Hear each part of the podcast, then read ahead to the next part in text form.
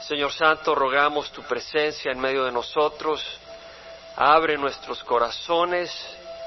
Señor, que tu palabra sea proclamada, enseñada, que venga de ti. Así será, Padre, porque tú eres el buen pastor que guía a tus ovejas.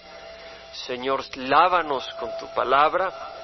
Venimos tal como estamos, porque no podemos hacer nada en nosotros. Venimos a ti, que eres la fuente que nos limpia, eres la luz que nos ilumina, eres el Espíritu que nos da el poder y la habilidad para seguirte y servirte y ser luz en esta oscuridad. Te rogamos pues, Padre, que tú hables y nuestros corazones sensibles sean marcados, Señor, con tu palabra. Te lo rogamos en nombre de Cristo Jesús. Amén. Primera de Reyes. David ya estaba mayor, tenía 70 años. Vimos esto eh, la semana pasada. Él tenía 30 años cuando fue rey y reinó por 40 años. Siete años en Hebrón y 33 años en Jerusalén, un total de 40 años. O sea que a los 70 años ya estaba pues ya mayor, pero por supuesto más gastado ya que era un hombre de guerra. Había peleado muchas batallas por Israel y pues ya estaba cansado, estaba débil, eh, sentía frío. Él pues ya había peleado esas batallas, David como un siervo de Dios, y eh, le daba ya frío, no se podía calentar por más sábanas y cochas que le ponían, y consiguieron una enfermera, una joven, una doncella muy bella, eh, lo oímos esto el domingo pasado, Abisag, Sunamita, de la región de Sunem, en la tribu de Isaacar, a unos 90 kilómetros al, al norte de Jerusalén. Ahí fueron a encontrar a esta bella joven. Por supuesto, no vino como concubina ni como esposa de David, sino como una enfermera, a calentarlo, a, a ver sus necesidades. Ahí nos quedamos, dimos la introducción al libro de Primeros Reyes y ahora vamos a cubrir del versículo 5 al 31. Eh, no todo el capítulo, pero vemos del versículo 5 a 10, Adonías, el cuarto hijo de David que se exalta a sí mismo y se proclama rey. Del versículo 11 al 14 veremos cómo Natán el profeta, informado de lo que está sucediendo, corre y le avisa a la esposa eh, de David, a la madre de Salomón, a una de las esposas, a Betsabé, le avisa de lo que está ocurriendo y le da el plan de que tanto Betsabé como él vayan a donde David y le informen lo que está ocurriendo, de que Adonías se ha proclamado rey. Y esto era importante porque David había seleccionado a Salomón como rey. Entonces Adonías estaba autoproclamando en contra de la voluntad de David, en contra de la voluntad de Dios, un acto de subversión, eh, de rebeldía. Eso lo vemos en el versículo 11 al versículo 14. Y del versículo 15 al 31 eh, nos daremos cuenta que uh, Betsabé y Natán efectivamente siguen de acuerdo al plan que Natán presentó. Betsabé donde David le explica eh, la situación y ah, luego Natán entra. Y es lo que vamos a leer. Eh, vemos la historia, hermanos. Estamos leyendo entonces, entre tanto, Adonías, hijo de Agit, se ensalzaba diciendo, yo seré rey. Y preparó para sí carros y hombres de a caballo y cincuenta hombres que corrieran delante de él. Vemos acá a este hombre haciendo lo mismo que había hecho Absalón. Y vamos a meditar en algunas cosas. Su padre nunca le había contrariado, nunca lo había querido ofender, preguntándole por qué has hecho esto. Era también hombre de muy hermoso parecer y había nacido después de Absalón. Es decir, era el cuarto hijo, el primer hijo era Amnón, que fue el que violó a su media hermana Tamar. Luego Kiliab era su segundo hijo, el tercer hijo era Absalón el hijo de Maca, hijo del rey en Jesús, y el cuarto era eh, Adonías. Había consultado con Joab, este uh, Adonías había consultado con Joab, hijo de Sarbia, que era el capitán del ejército de Israel, de David, y con el sacerdote Abiatar, que era uno de los dos sacerdotes sumos que tenía eh, Israel en ese tiempo, en el tiempo de David, Abiatar y Sadoc, y que respaldaban a Adonías. Es decir, vemos que Adonías se pone, se proclama como rey y antes de proclamar consulta, consulta con el capitán del ejército, con Joab, se lo gana. Joab había, la había regado ya últimamente, había matado a Abner, que era el capitán del ejército de Saúl sin el permiso y a sangre fría, había hecho algunas movidas no buenas y había matado al mismo hijo de David, Absalón, cuando David le había dicho que no lo mataran, que sí, pues eh, eh, vencieran la, revuelta, el golpe de Estado, porque no mataran a Absalón, pero Joab no hizo caso. Fue un hombre que estaba con una actitud, rebelde. Eh, y aquí vemos de que Joab respalda a Adonías. Y con el sacerdote Abiatar también vemos que respaldan a Adonías. Pero el sacerdote Sadoc, Benaía, que era el capitán de la guardia personal de David, era uno de los treinta hombres poderosos de David, eh, capitán de la guardia. Eh, vemos que también, hijo de Joyada, el profeta Natán, Simei, rey y los valientes que tenía David no estaban con Adonías. Y Adonías sacrificó ovejas, bueyes y animales cebados, es decir, hizo toda la ceremonia religiosa en la que él está eh, proclamándose rey, junto a la piedra de Sohelet. Sohelet quiere decir serpiente. Él hace este, estos sacrificios para hacer la celebración de su eh, elevación a, rey en este lugar que está en el lado de Enrogel, eh, que era una fuente de agua e invitó a en el área de Jerusalén, e invitó a todos sus hermanos, los hijos del rey, y a todos los hombres de Judá, siervos de rey. Por supuesto, no invitó a Salomón, al único hijo del rey que no invitó porque sabía que David había escogido a Salomón. Y no invitó a Natán porque Natán era un hombre de Dios que no se vendía ni se compraba y se había entregado a hacer la voluntad de Dios y era fiel a su rey David. Así que tampoco invitó a Natán. Por eso dice, pero no invitó al profeta Natán ni a Benaía, que era el capitán de la guardia personal de David, era un hombre fiel para David, David sabía y lo tenía ahí, ni a los valientes ni a Salomón su hermano. Vemos acá esta situación que se desarrolla. Del versículo 11 al 14 vemos de que Natán se da cuenta y le avisa inmediatamente a Betsabé, le dice, hey Betsabé, si tú no haces nada te van a volar el cuello a ti y a tu hijo. ¿Por qué? Porque obviamente cuando Adonías sea rey va a tratar de eliminar toda posible eh, levantamiento contra el rey. Entonces Natán habla a Betsabé, madre de Salomón, diciendo, ¿no has oído que Adonías, hijo de Hagit, se ha hecho rey y que David nuestro Señor no lo sabe?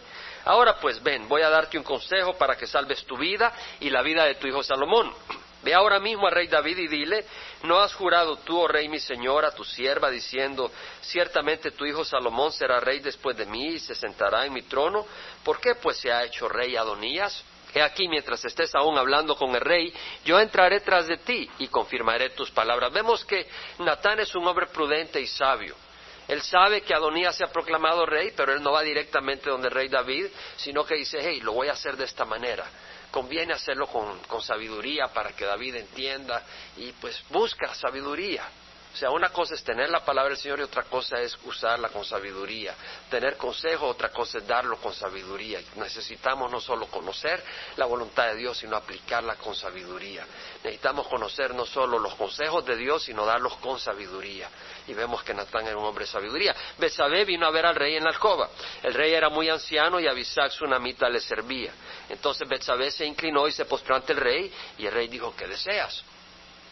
Ella le respondió, mi señor, tú juraste a tu sierva por el Señor tu Dios, diciendo, ciertamente tu hijo Salomón será rey después de mí y se sentará en mi trono. Y aquí ahora Adonías es rey, y tú, mi señor, es rey, hasta ahora no lo sabes. Él ha sacrificado bueyes, animales cebados y ovejas en abundancia, y ha invitado a todos los hijos del rey, al sacerdote Abiatar y a Joab, jefe del ejército, pero no ha invitado a Salomón tu siervo. Y en cuanto a ti, mi Señor el Rey, los ojos de todo Israel están sobre ti, para que les hagas saber quién ha de sentarse en el trono de mi Señor el Rey después de él. Vemos que los ojos de Israel estaban puestos en David para saber quién va a ser el rey. Ya David había escogido a Salomón, pero ellos querían saberlo, querían verlo, querían... Estaban... Hermanos, en muchos hogares así es también. Los hijos están probando a los papás, a ver hasta dónde pueden llegar.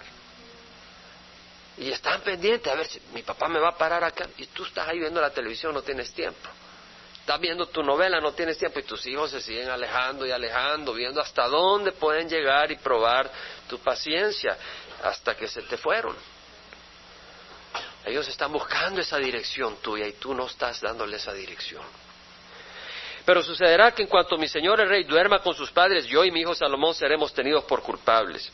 Y aquí que mientras ella estaba aún hablando con el rey, entró el profeta Natán, tal como lo había dicho. Natán es un hombre astuto, no quiere decir que es un hombre malicioso, pero es un hombre que tiene astucia y sabiduría.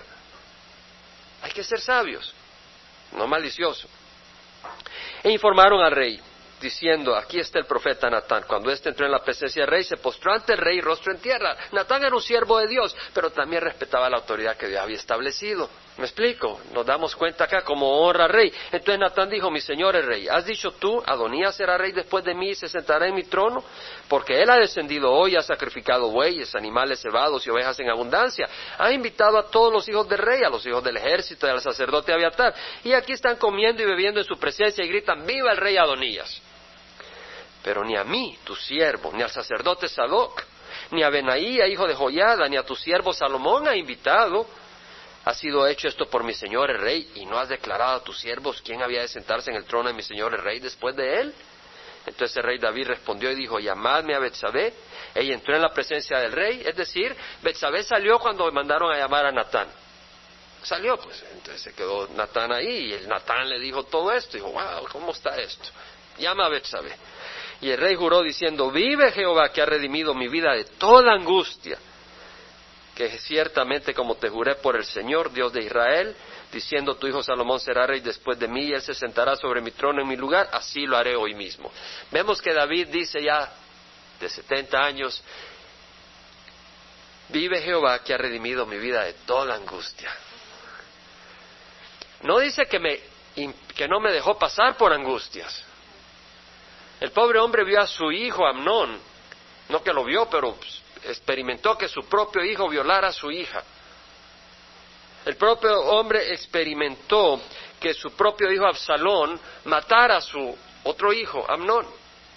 Y experimentó que Absalón se levantara y se acostara con sus concubinas a plena luz del día en el terrado del, del palacio y que después se levantara contra él y agarrara un ejército y lo fuera a buscar al oriente del río Jordán para vencerlo y matarlo a él, a su propio padre.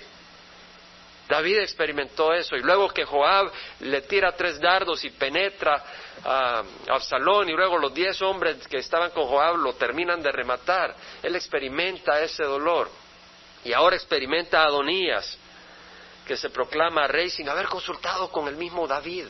No, Señor, llévame ya. ¿Me explico? Pero vemos que este hombre dice, el Señor me ha redimido de mi vida de toda angustia. ¿Por qué? Porque él sabía que esto era temporal, el Señor venía, el Señor había sido fiel, Dios es vivo, Dios es real, y él tenía su paz y su esperanza en el Señor. Entonces, eh, dice la palabra del Señor, muchas son las aflicciones del justo, muchas. Algunos vienen al Señor para que no tengan aflicciones. Pare de sufrir. Vaya ahí por la, la Bristol o la Main. Pare de sufrir. Ellos no han leído la Biblia. Y a ver quién de los que, entran a ese lugar paran de sufrir. Pregúntenles después de 10 años si pararon de sufrir. Los que paran de sufrir son los que hacen dinero de ellos. Dios tenga misericordia de las ovejas, no de los lobos. El Señor dice en el Salmo 34, 19, muchas son las aflicciones del justo, pero de todas ellas las libra el Señor. Hermano, tarde o temprano el Señor nos va a librar de todo este despelote. Tarde o temprano. Es importante para seguir adelante animados, para no rajarse. Hay que ser como los de Jalisco. Pero eh, el mensaje de ahora, la enseñanza de ahora, porque eh, no quiero seguir, porque nos terminaríamos hasta el 53 de leyendo y quiero enfocarme en algunas cosas. Siete cosas que no debes hacer. Del versículo 5 al 10 saco siete cosas que el Señor me habla en mi corazón que no debo hacer y quiero compartir contigo.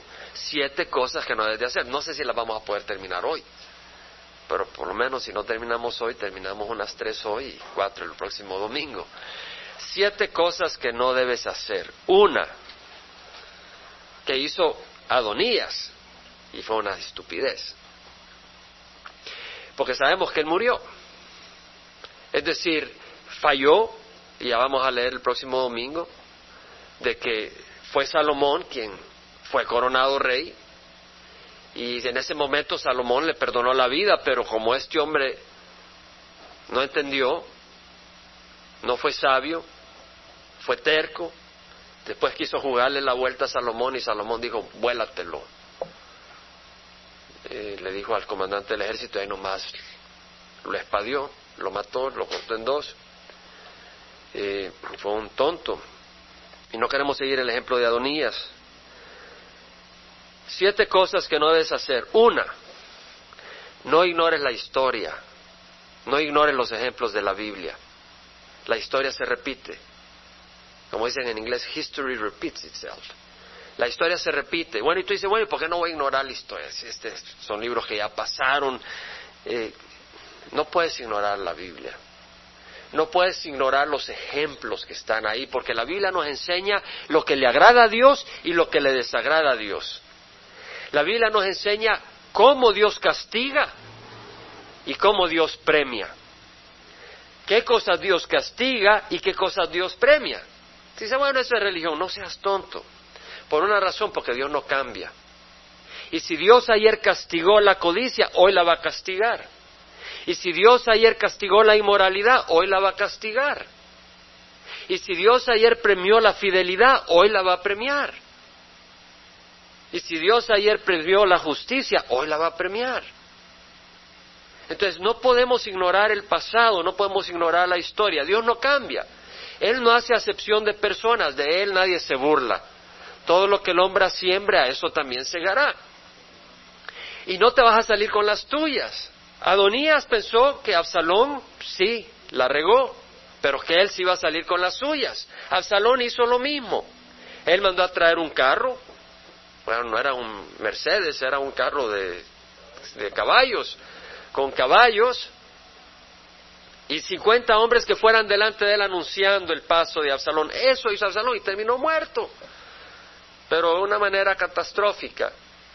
Y vemos que Adonías no se da cuenta que el haber actuado como su hermano en rebeldía contra su padre, deshonrando a su propio padre, no era sabio y que iba a tener consecuencias. No pensó, él dijo, bueno, Absalón no se salió con las suyas, pero yo me voy a salir con las mías. No, tú no te vas a salir con las suyas, tu pecado te va a encontrar. Tú vas a tener que pagar cada gota de tu error. Oh, ven a Cristo y gloria a Dios. Porque por eso hemos venido a Cristo, hermanos porque en Él hay esperanza, pero si tú vienes a Cristo y tú quieres seguir jugando juegos, no, aprende de la historia, no ignores la historia. Adonías ignoró, no consideró, no tomó en serio la historia de Absalón que se rebeló contra su padre y que dice la palabra del Señor. El quinto mandamiento, honrarás a tu padre y a tu madre para que te vaya bien y tus días sean prolongados en la tierra que el Señor tu Dios te da para poseer. Es un primer mandamiento con promesa. Vemos que hay cuatro mandamientos que tienen que ver de la relación del hombre con Dios en Éxodo 20. Y los otros mandamientos es la relación del hombre con sus semejantes. Y el primero de esos mandamientos es honrar a tu padre y a tu madre. Antes del de no matar, antes del de no cometer fornicación, antes del de no robar o dar falso testimonio, honrar a tu padre y a tu madre. Muy importante. Y vemos acá que eh, Adonías ignora esa rebelión de su hermano Absalón y él mismo comete el mismo error. Primera de Corintios 10, 6 y el 11 dices, estas cosas sucedieron como ejemplo para nosotros, a fin de que no codiciemos lo malo, como ellos lo codiciaron. Estas cosas le sucedieron como ejemplo y fueron escritas como enseñanza para nosotros, para quienes ha llegado el fin de los siglos. Pablo acá a Corinto, a la iglesia de Corinto, les está hablando de cómo el pueblo de Israel al salir de Egipto murió tendido en el desierto, cómo las serpientes lo mordieron al pueblo de Israel y muchos murieron, miles. ¿Por qué? Porque renegaron contra Dios. Dijeron, ya estamos cansados de comer este maná, tenemos hambre, tenemos sed, ¿por qué nos sacaste de Egipto para hacernos morir en el desierto? Estaban blasfemando contra Dios, que Dios los había sacado para destruirlos. Cuídate de blasfemar contra Dios y pensar que Dios te sacó del mundo para dejarte morir. Dios nos ha sacado del mundo, pero no pierdas la esperanza. Ten tus ojos, sí, pasas por el desierto, pero pon tus ojos en la tierra prometida. Pon tus ojos en lo que viene. Pon tus ojos arriba, en las cosas de arriba. Tienes que ser sabio. El Antiguo Testamento es un tesoro, no está ya viejo. Es vida, la palabra de Dios permanece, es viva y permanece para siempre. Sécase la hierba, marchítase la flor, mas la palabra de Dios permanece para siempre. Eso está en Isaías. Eso cubre toda la palabra del Señor. Romanos 15:4 dice, todo lo que fue escrito en tiempos pasados para nuestra enseñanza se escribió. Todo lo que fue escrito en tiempos pasados, es decir, toda la escritura, hermanos, el, desde Génesis es algo precioso que debemos de leer, estudiar, meditar, porque ha sido escrita para nosotros. No solo es el Nuevo Testamento, es toda la escritura. Y son un ejemplo para que no codiciemos, para que no cometamos fornicación como cometió fornicación el pueblo de Israel entrando por las llanuras de Moab y el Señor mató veinticuatro mil de ellos por, esa maldad. Entonces, la primera lección para nosotros, la primera cosa no hacer, no ignorar la palabra del Señor, no decir, bueno, ellos se salieron, ellos no se salieron con las suyas, pero yo me voy a salir con las mías. No te puedes salir con las tuyas. Tú crees que puedes salirte con las tuyas mintiendo, podrás engañar al hombre, podrás engañar a tu cónyuge, podrás engañar a tus hijos, pero a Dios no lo puedes engañar. Tú crees que puedes salirte con las tuyas vendiendo drogas, y muchos, tal vez de nosotros eso hacíamos, pero ahora somos lavados por Cristo. Pero una vez lavados, ten cuidado, ya no lo sigas haciendo. No te puedes salir con las tuyas. O engañando, o cometiendo fornicación, o viendo cosas pornográficas, o, desobedeciendo, donde el Señor te habla en distintas áreas. No nos podemos salir con la nuestra en eso. Número dos, no ignores la sabiduría de Dios al hacer tus planes. No ignores la soberanía de Dios al hacer tus planes. Póntete a pensar, Adonías consultó con quién? Con Joab. Joab, ¿qué les parece? ¿Me hacen rey? Claro que sí. Consultó con el otro sacerdote, Abiatar. No, con Con Abiatar. ¿Les parece que me hagan rey? Claro que sí. Él no consultó con Dios. Él hizo su plan, no va a ser rey, pero no consultó con Dios. ¿Y sabes qué? Si Dios no lo permite, no puedes salir ni a la esquina de tu casa. Dios está en control. Dios está en total control. No es aquello de que tal vez sí Dios se da cuenta, pero Él no interactúa mucho, Él está muy ocupado ahí con las cosas del negocio en el cielo.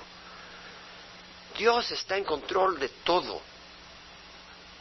En Santiago 4, 13, 10 dice, tú decís, hoy o mañana iremos a esta ciudad o a tal otra ciudad y estaremos un año, haremos negocio y traemos ganancia. Pero no sabes cómo será el día de mañana. ¿No te das cuenta que eres un solo vapor que aparece por un momento y luego se desvanece? Pero esa es una jactancia por tu arrogancia. Deberías de decir, si Dios quiere, mañana iremos y haremos esto o lo otro. ¿Qué es lo que nos está diciendo el Señor a través de Santiago? Que tú no puedes decir arrogantemente, ¿sabes qué? Vamos a poner este negocito y vamos a sacar este dinero y luego vamos a invertir acá. No puedes decirlo sin antes reconocer que depende de Dios. Y Dios no lo va a permitir, no lo puedes hacer. Oh, yo soy muy pequeño para que Dios no se preocupe. ¿Sabes qué? Dios es muy grande para impedir que haya algo que ocurra sin su permiso. Todo, todo tiene que pasar por las manos del Señor.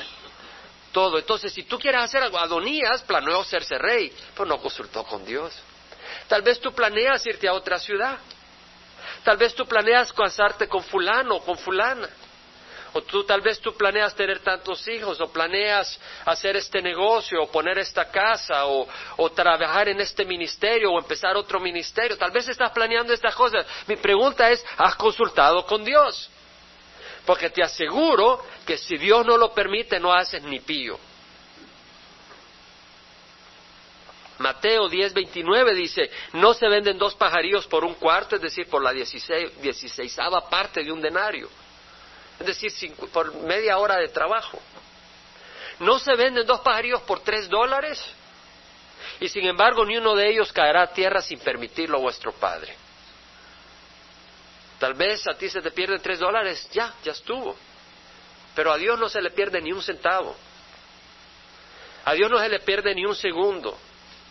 A Dios no, le, no, pispilea de manera que, no, que deja de ver lo que tú vas a hacer o lo que fulano va a pensar. Dios está en total control, lo que a mí me da paz.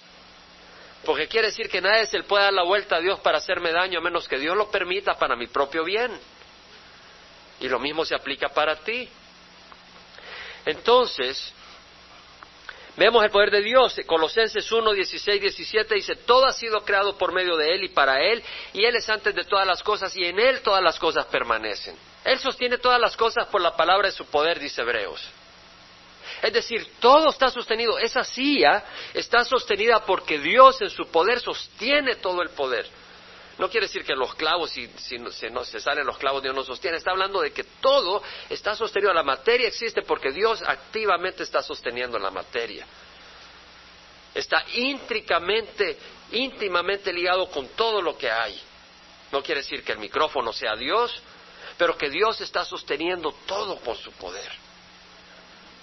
Es decir, al final de los siglos, Él va a soltar y todo lo que forma los átomos, las moléculas, todo eso se va a desintegrar en una gran explosión, dice Pedro, en un gran rugido se van a ir los cielos y todo se va a consumir en fuego, porque Dios va a soltar la mano, su poder que sostiene todo, lo va a soltar como las bombas atómicas los átomos en el núcleo, en la parte interna, tienen partículas positivas y para tenerlas unidas se requiere una fuerza que los científicos no saben cómo pueden estar unidos.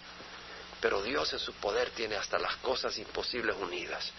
Pero un día suelta su mano y todo eso va a salir disparado por todos lados en energía y se consume el universo en una bomba atómica más grande que ha existido. No ignores la soberanía de Dios. Cuando el Señor Jesús estaba, había sido flagelado por Pilatos, Pilatos lo mandó a azotar con el propósito que el pueblo de Israel se compadeciera de Jesús, porque Pilatos sabía que, ¿de dónde eres? Asustado, porque estaba acá condenando a alguien que ahora era hijo de Dios. Y estaba afligidísimo Pilato. Lo quería dejar ir, pero si lo quería dejar ir, se le iba a armar un relajo ahí, decía él, porque los judíos estaban encima, se estaban eh, armando una revuelta y el emperador ya no quería más revueltas en esa área, ya estaba cansado y le iba a costar el trabajo a Pilatos y no su vida.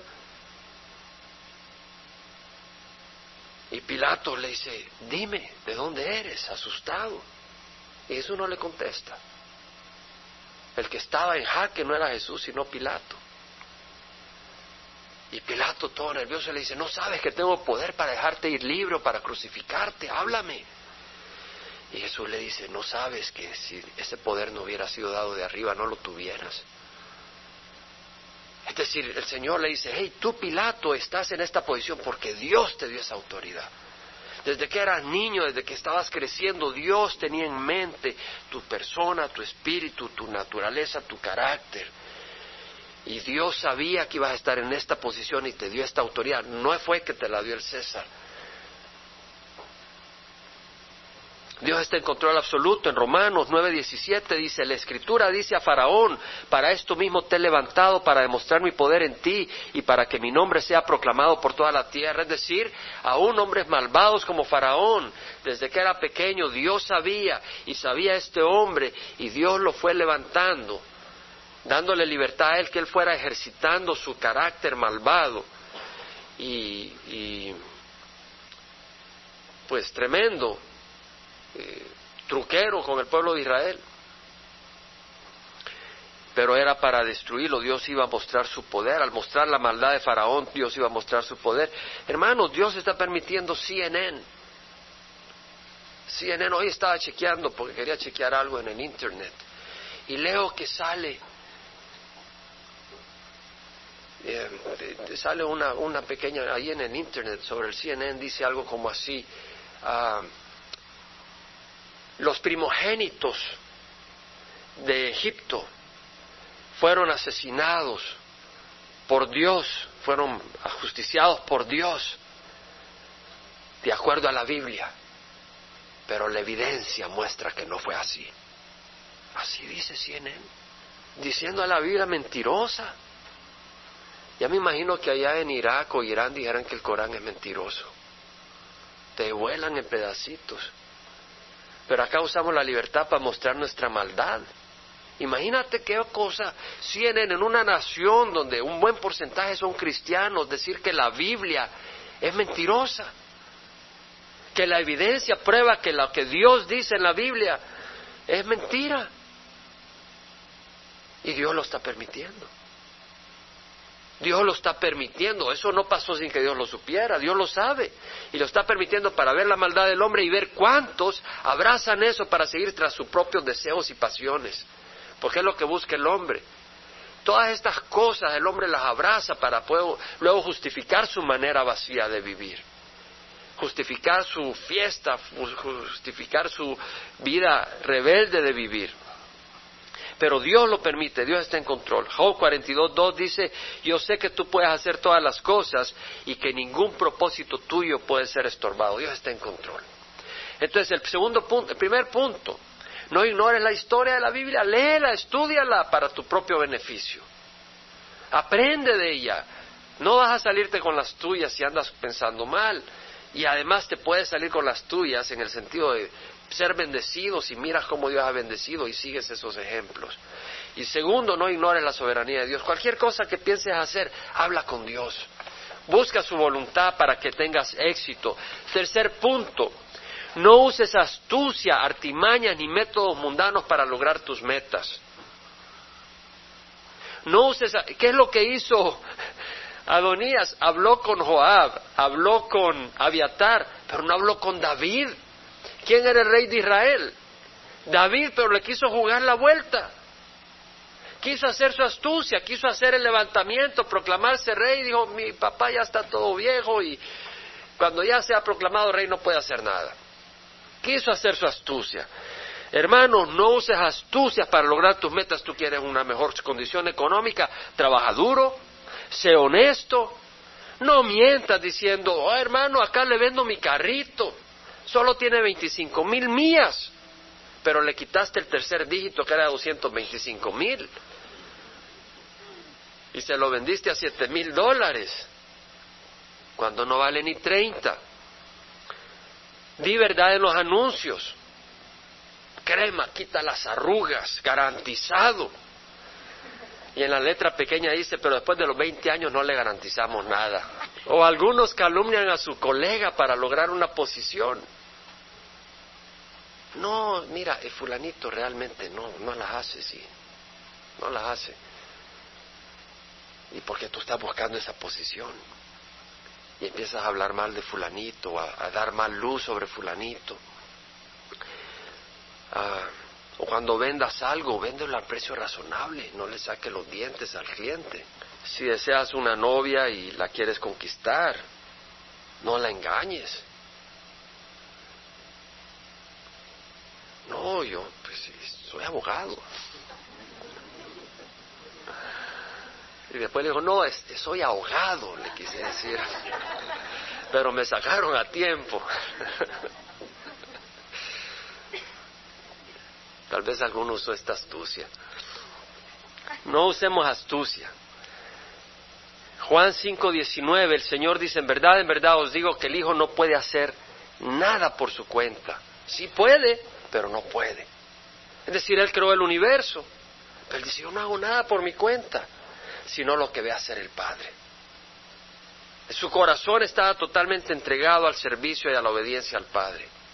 Dice, el Hijo no puede hacer nada sino lo que va a hacer al Padre, porque todo lo que hace el Padre, eso también hace el Hijo de igual manera, de igual manera.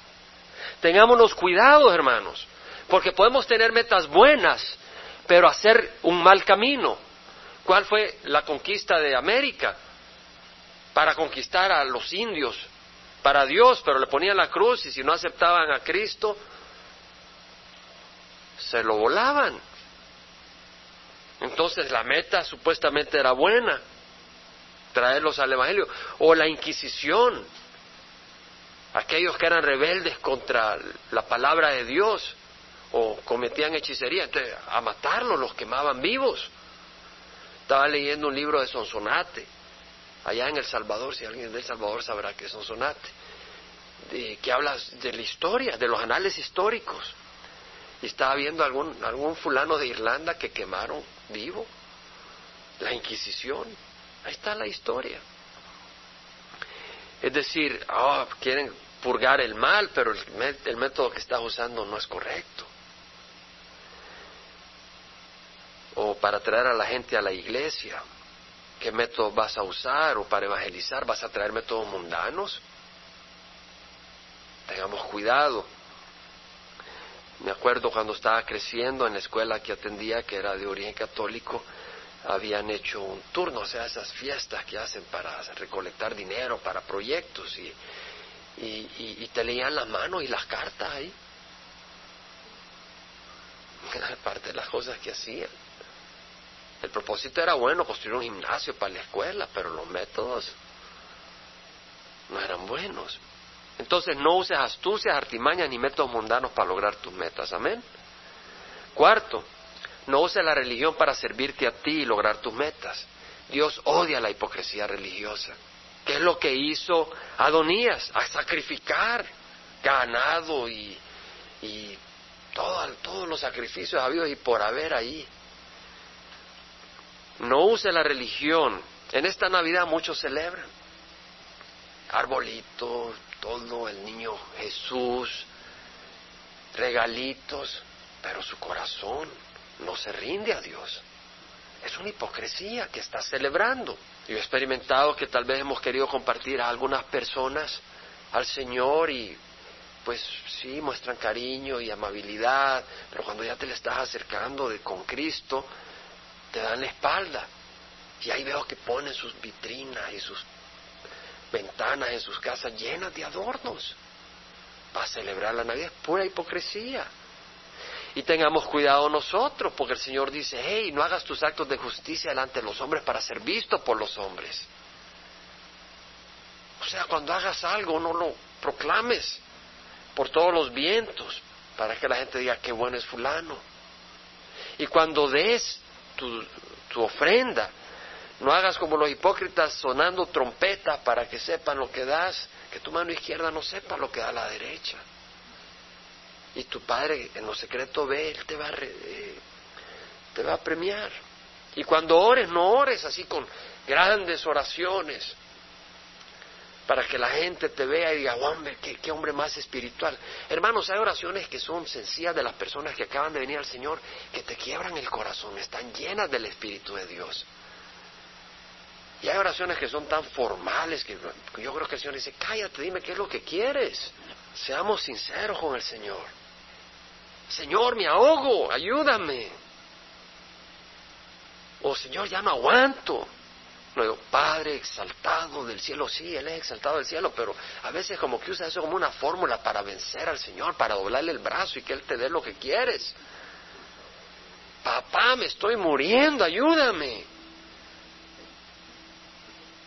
O mira, me quiero echar una borrachera como no tienes idea, Señor, sácame de esta locura. Háblale así. Y esas son las oraciones que el Señor escucha. No vengas, Padre, yo ya tengo siete años de estar viniendo a la iglesia y estuve en el servicio oyendo al hermano Jaime por una hora. Escucha mi oración, Señor.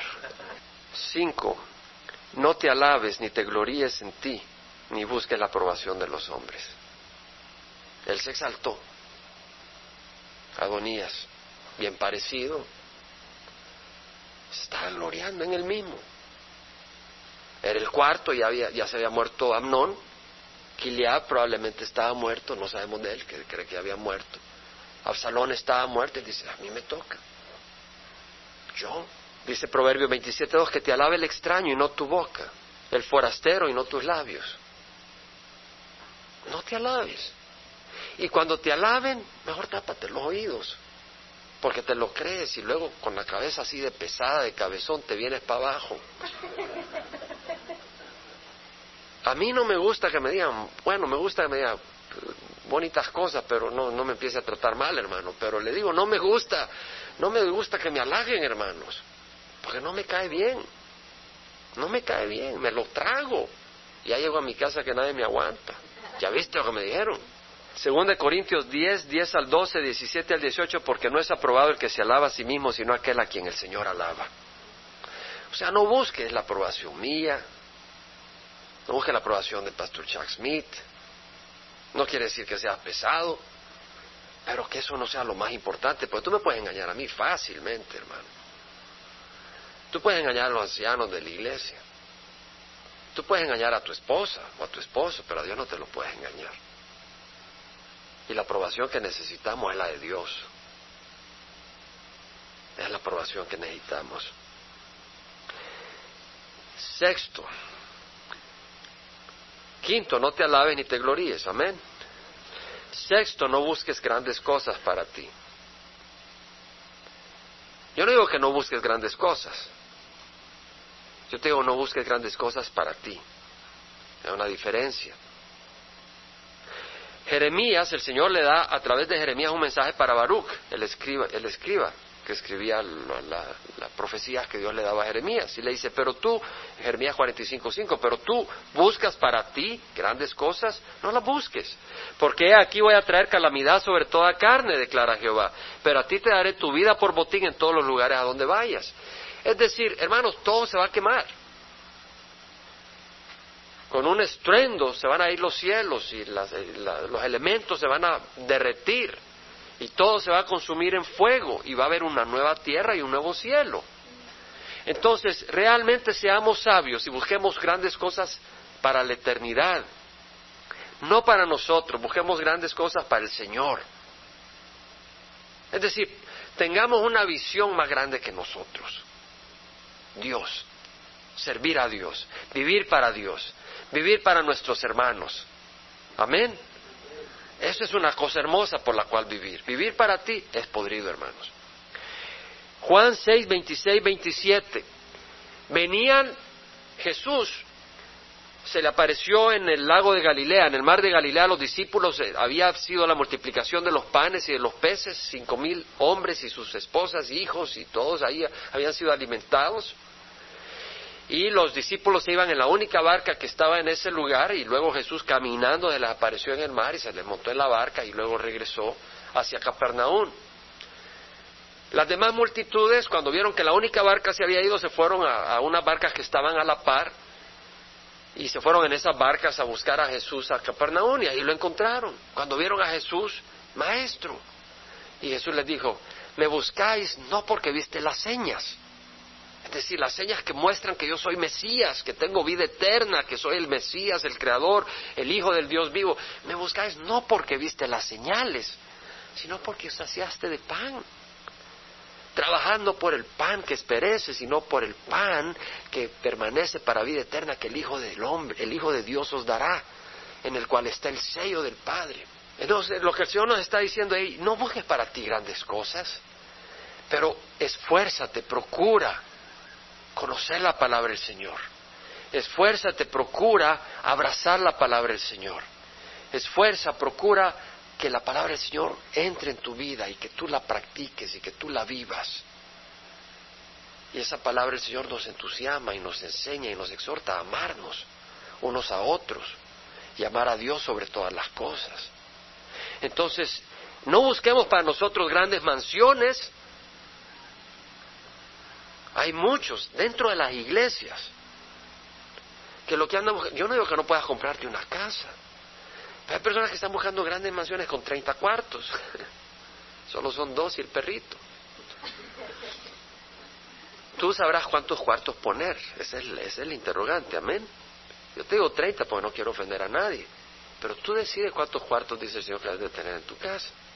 No sé si me explico. Es decir, no busque grandes mansiones. y no estamos, esta no es nuestra morada. Estamos de pasada. No busques lujos. No quiero decir que no te puedas echar unos taquitos o invitar a tu esposa a irte a un hotel. Y... Pero no vivas por lujos. Cuidado cómo inviertes tú lo que trabajas. Porque todo eso se va a quemar. Posiciones, fama. No vivas por esa, no busques grandes cosas para ti. pero busquemos grandes cosas para Dios. Y tenemos visión, tenemos grandes visiones para el Señor. Pero no es para nosotros, es para el Señor. Y realmente tenemos el deseo de ver esas cosas que ocurran, porque el Señor se lo merece, porque amamos al Señor y porque nos ha tocado. Y es algo hermoso servirle al Señor. Y último, vamos a lograr terminar, gloria a Dios. Mira lo que dice el versículo 6 de Primera Reyes. Su padre nunca lo había contrariado preguntándole por qué has hecho esto. David no quería contrariar a su hijo. No quería contrariar a su hijo. No quería ofenderlo. No quería lastimarlo. No quería que hubiera distancia. Yo quiero que me acompañe a 2 Timoteo 3. Porque le voy a decir algo. Hermanos, esto tiene gran aplicación para nosotros. Yo estaba en el 99 Cent Store. Ah, y vi a mi hermano Juan, pero era en otra ocasión que andaba por 99 Cent Store, tenía que comprar Scotch Tape para la oficina de la iglesia. Hermano, y veo ahí a una persona que va a su hijito, no era nadie aquí en la congregación, llevaba a su hijito y agarraba cosas y las tiraba. Las agarraba y, la mamá, ay, que no hay que, no, iban wiri, wiri, wiri, platicando con su hijo, y le agarraba las cosas y las aventaba. Yo tenía ganas de decirle, señora, no desprestigia al pueblo latino. En serio. No nos haga mala fama al pueblo hispano, respete las cosas. Para que después el pueblo hispano digan, estos burros no saben ni cuidar las cosas cuando vienen a la tienda. Amén. Y he oído los insultos. Desgraciadamente a veces tienen razón. Nos hemos hecho parte de la fama. ¿Por qué? Porque no mostramos respeto, no mostramos cuidado, no mostramos disciplina en nuestros hijos. ¿Saben lo que les dan la gana? Pero hermanos, mire, según de Timoteo, lo que dice, estamos en una situación difícil. Según de Timoteo 3.1, pero debes saber esto. O sea, no ignores. Debes saber esto, que en los últimos días vendrán tiempos difíciles. Satanás está detrás de esto. Por eso en los últimos días Satanás sabe que son los últimos días y arremete con toda su fuerza. ¿Y cómo va a arremeter? Los hombres serán amadores de sí mismos. Hermanos, sus hijos, sus hijas tienen una influencia satánica de Satanás que está tratando de hacer que ellos se amen a sí mismos, que busquen idolizarse, narcisismo. Van viendo en el espejo los hombres, ya. Los jóvenes pasan el espejo, que arreglándose, poniéndose el pelo para arriba. Toda la, toda la miqueada que pueden darse. Ávaros, tras el dinero, jactanciosos, jactanciosos, soberbios, blasfemos, desobedientes a los padres. Vienen tiempos difíciles y ya están. Ingratos. ¿Qué quiere decir ingrato? Que no saben dar gracias que tú les haces el bien y no te agradecen. Solo demandan, solo esperan. Irreverentes, no hay respeto a la autoridad. No hay respeto a los padres, no hay respeto a sus profesores. Sin amor, sí, muy apegados al placer, muy apegados a lo físico, pero sin amor. Implacable, no los puedes calmar calumniadores, desenfrenados, salvajes, aborrecedores de lo bueno, traidores, impetuosos, envanecidos, amadores de los placeres, en vez de amadores de Dios. Hermanos, estos son los días en que vivimos. ¿Qué dice la palabra del Señor? Tienes que disciplinar a tus hijos. No seas como David, que ahí cometió un gran error. Proverbios 13:24 dice, el que escatima la vara odia a su hijo, mas el que lo ama lo disciplina con diligencia. Ahora, disciplina no quiere decir que lo estés malmatando ya vas a ver este tal por cual y me lo voy a volar hoy. El que va a participar en los Juegos Olímpicos pasa por disciplina. Se requiere disciplina. Y cuando estudia se requiere disciplina. tienes que esforzarte, tienes que dejar de... Aún cuando estás en el mundo, cuando estudié y estaba en el mundo, pero requería disciplina, tenía que sacrificarme muchas cosas para poder salir adelante en mis estudios. Todo requiere disciplina. Y para la carrera del Señor, para forjar hijos que sean siervos de Dios, se requiere disciplina, se requiere que no estés pegado al televisor, sino que los guíes, tengas un tiempo de oración familiar con tus hijos, leas proverbios o salmos. Se requiere que te preocupes su condición espiritual. Eh, no te preocupa, pues estás ocupado. No, preocúpate por su condición espiritual. No los puedes forzar. No puedes cansarlos. No puedes estar encima de manera que los vas a forzar porque eso Dios no. No es bueno. Pero tienes que hacer lo que puedas. Y que Dios nos ayude. Pero no puedes ignorar. Corrí, Proverbio 19, 18, corrija a tu hijo mientras hay esperanza. No esperes a que tu hijo tenga 20 años.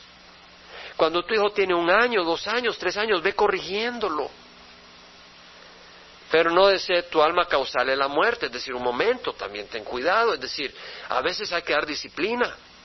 Amén. Ahora hasta te meten presos y das disciplina. A veces es necesaria la disciplina. Pero acuérdate de una cosa, que toda alma es de Dios. Es decir, dice en Ezequiel 18.1, todas las almas son mías, tanto el alma del Padre como el alma del Hijo, mías son. Cuando disciplinemos, acordemos que estamos disciplinando a un Hijo de Dios. Y hagámoslo con ese entendimiento. Es decir, la motivación debe ser amor. ¿Por qué? Juan 13, 34 y 35, ¿qué nos dice? Un nuevo mandamiento os doy, que os améis los unos a los otros, que como yo os he amado, así os améis los unos a los otros. En esto conocerán todos que son mis discípulos y os tenéis amor los unos a los otros. ¿Qué quiere decir? Que todo lo que hacemos, aún la disciplina de nuestros hijos, la enseñanza, la dirección, la corrección física y de otro tipo que hagamos con nuestros hijos, debe estar motivada por amor. Si no es motivada por amor, no sirve. El amor es la gran motivación que Dios pone y la única motivación para lo que hacemos debe ser amor. Lucas 1, 15, 17, hablando de Juan Bautista. Quiero que sepas que para poder guiar y educar a nuestros hijos necesitamos al Espíritu Santo. Hablando de Juan Bautista, dice, Él será grande delante del Señor, no beberá ni vino ni licor y será lleno del Espíritu Santo aún desde el vientre de su madre. Y Él hará volver muchos de los hijos de Israel al Señor su Dios e irá delante de él en el espíritu y poder de Elías para hacer volver los corazones de los padres a los hijos. Se requiere el Espíritu Santo para hacer volver el corazón de los padres a los hijos. Amén. No lo tenemos, hermano. La habilidad, el Espíritu sí lo recibimos. Amén. Es decir, si recibimos el Espíritu, él nos va a mover hacia nuestros hijos. Y a los desobedientes, a la actitud de los justos, a los hijos, a la actitud de los justos. En Elías habla de los hijos hacia los padres. A fin de preparar para el Señor un pueblo bien dispuesto. Vamos a pararnos, hermano. Hemos hablado de siete cosas que no debes hacer, que no debo yo hacer, que no debemos hacer. Del versículo 5 al 10 meditamos y lo hemos sacado por el ejemplo de Adonías y de David en siete áreas que ellos nos dan un ejemplo de qué no hacer.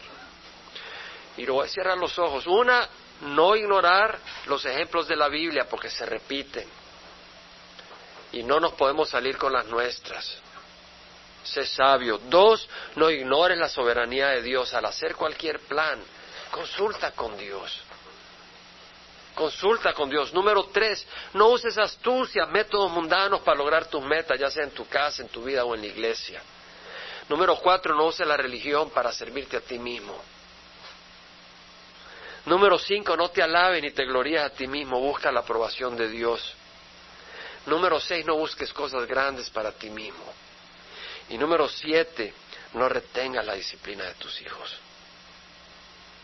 Hermano, no retenga, hermanos, no estás formando un juguete. No estás formando un juguete. Ah, qué bonito. Dale todo lo que quiera comer. Dale todos los candies. Llévalo todas las veces a Disneyland que quiera y si te patalea, pobrecito. Estás entregándote, Dios te está entregando una gran responsabilidad de formar un gran hombre de Dios, una gran mujer de Dios. No seas injusto con lo que Dios te está dando. Sé fiel. Toma en serio el llamado. Es un llamado santo. Padre, te damos gracias por tu palabra. Te damos gracias por tu palabra y por tu Santo Espíritu, Señor, y si bien hemos reído y hemos bromeado un poco, pero Padre, tu palabra es santa. Y esta palabra es poderosa porque es tuya, Señor. Yo te ruego que la tomemos en serio, Señor. Que la recibamos, Padre Santo, y Padre Santo, que busquemos de ti. Que vengamos a tu trono celestial, a conocerte, a experimentarte, a tener esa relación personal contigo, Señor, porque no queremos solo tener siete cosas que no debemos hacer, queremos convivir contigo, queremos conocerte. Estas siete cosas nos enseñan, nos ayudan, nos hablan de tu palabra tan preciosa, tan sana, la hemos expuesto. Pero Señor, queremos de ti. Si hay alguien acá que se está secando en su corazón, Señor, derrama tu Santo Espíritu sobre esa vida.